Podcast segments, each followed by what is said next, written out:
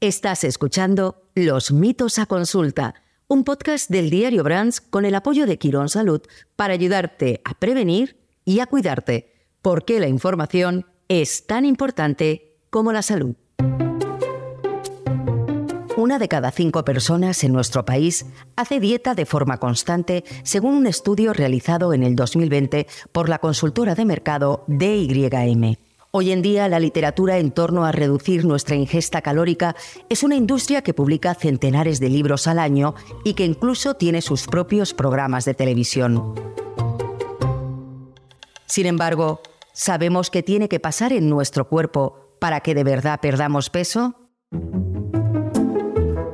Para adelgazar, lo más importante es que el cuerpo queme lo que ingresa. Bueno, primero de todo, el cuerpo tiene que estar sometido a un ejercicio continuado. Yo creo que cuando adelgazamos lo que pasa es que primero agotamos nuestras fuentes de líquidos. Es decir, que las calorías que comemos sean menos que las que quemamos. Y para eso, pues hay que hacer una dieta y hacer ejercicio.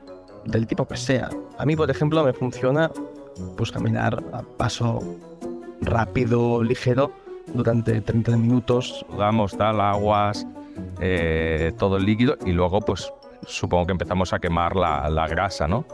La, más, eh, la masa más energética. Teresa Montoya, doctora endocrina y jefa del Servicio de Endocrinología y Nutrición en el Hospital Universitario Infanta Elena. Debe existir un balance energético negativo.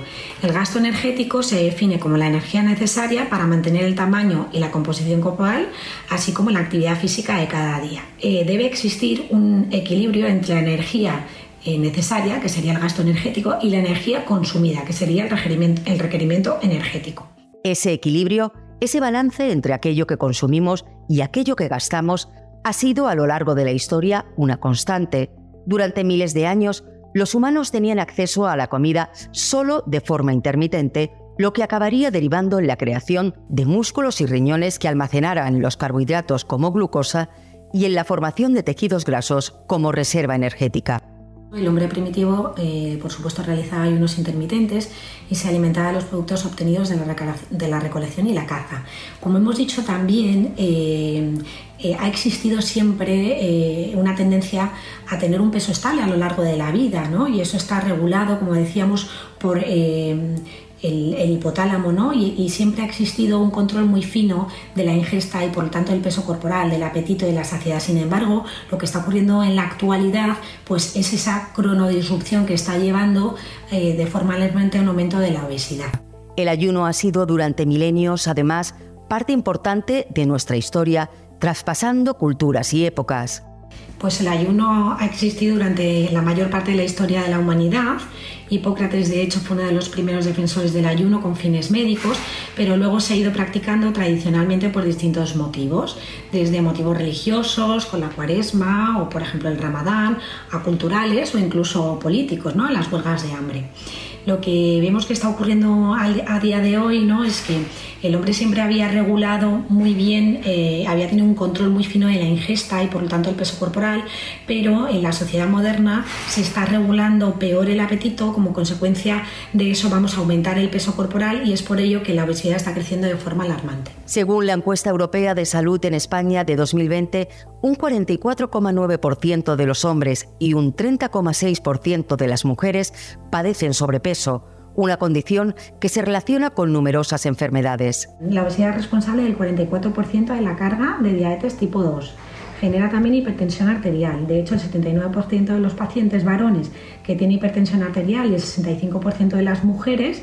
Luego es importante saber que la obesidad genera enfermedad cardiovascular, que es la principal causa de muerte en todo el mundo.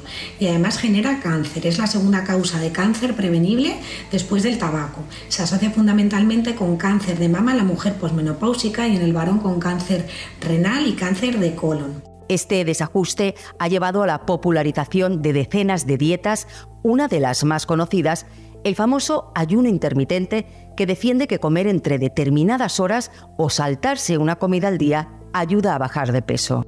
Bueno, pues saltarse una comida al día no tiene por qué favorecer la pérdida de peso, sobre todo si a lo largo del día hacemos peores elecciones alimentarias fruto del hambre. La evidencia disponible muestra escasa o ninguna ventaja del ayuno intermitente sobre la restricción calórica continua en cuanto a los niveles de glucemia, de resistencia a la insulina y de perfil lipídico. Para entender entonces de dónde proviene este mito, debemos dar un salto en el tiempo.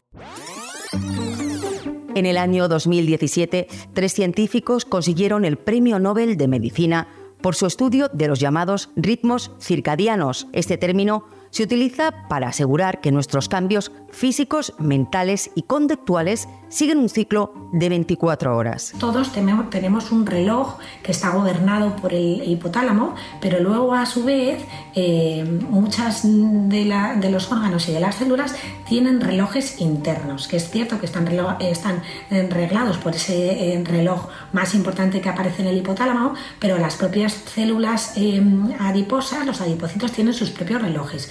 Cuando se descontrolan esos relojes, lo que ocurre es que se produce una serie de hormonas que favorecen el hambre, por ejemplo, y disminuyen la saciedad, fruto de, ese desequilibrio de los relojes.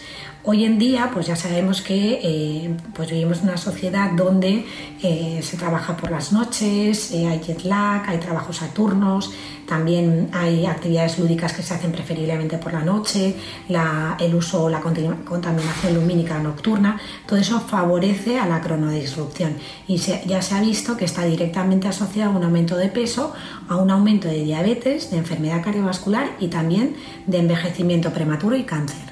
Es decir, no se trata de saltarse una comida, sino de llevar una alimentación ordenada. Se ha demostrado que es importante a las horas a las que vamos a realizar nuestras ingestas, puesto que haciendo una dieta hipocalórica vamos a obtener menos beneficio si la ingesta se hace más allá de las 2 de la tarde o más allá de las 8 de la noche. Y ahora ponemos otros mitos a consulta. ¿Cuáles son los métodos recomendados para realizar una pérdida de peso? Pues el objetivo de pérdida de peso debe ser individualizado y realista y debe adaptarse a las complicaciones asociadas de cada uno y sobre todo tiene que estar enfocado a una pérdida mantenida en el tiempo, sin olvidar que la pérdida debe ser a expensas de masa grasa. Siempre debemos buscar una pérdida de peso a partir de la masa grasa y priorizar la conservación o incluso la ganancia de la masa muscular. Si cuando perdemos peso perdemos masa muscular, pues ahí no estamos obteniendo un claro beneficio ¿no? porque vamos a bajar, nuestra tasa metabólica se va a desplomar.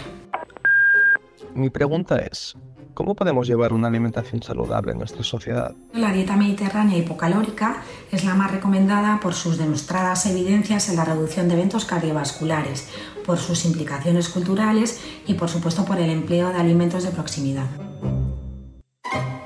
Estamos llegando al final de este episodio y, como siempre, recomendamos acudir a un profesional médico si se desea perder peso y seguir las pautas de un experto, porque la información es tan importante como la salud. Este capítulo lo ha editado David Román. Yo soy Tatiana López y esto es Los mitos a consulta.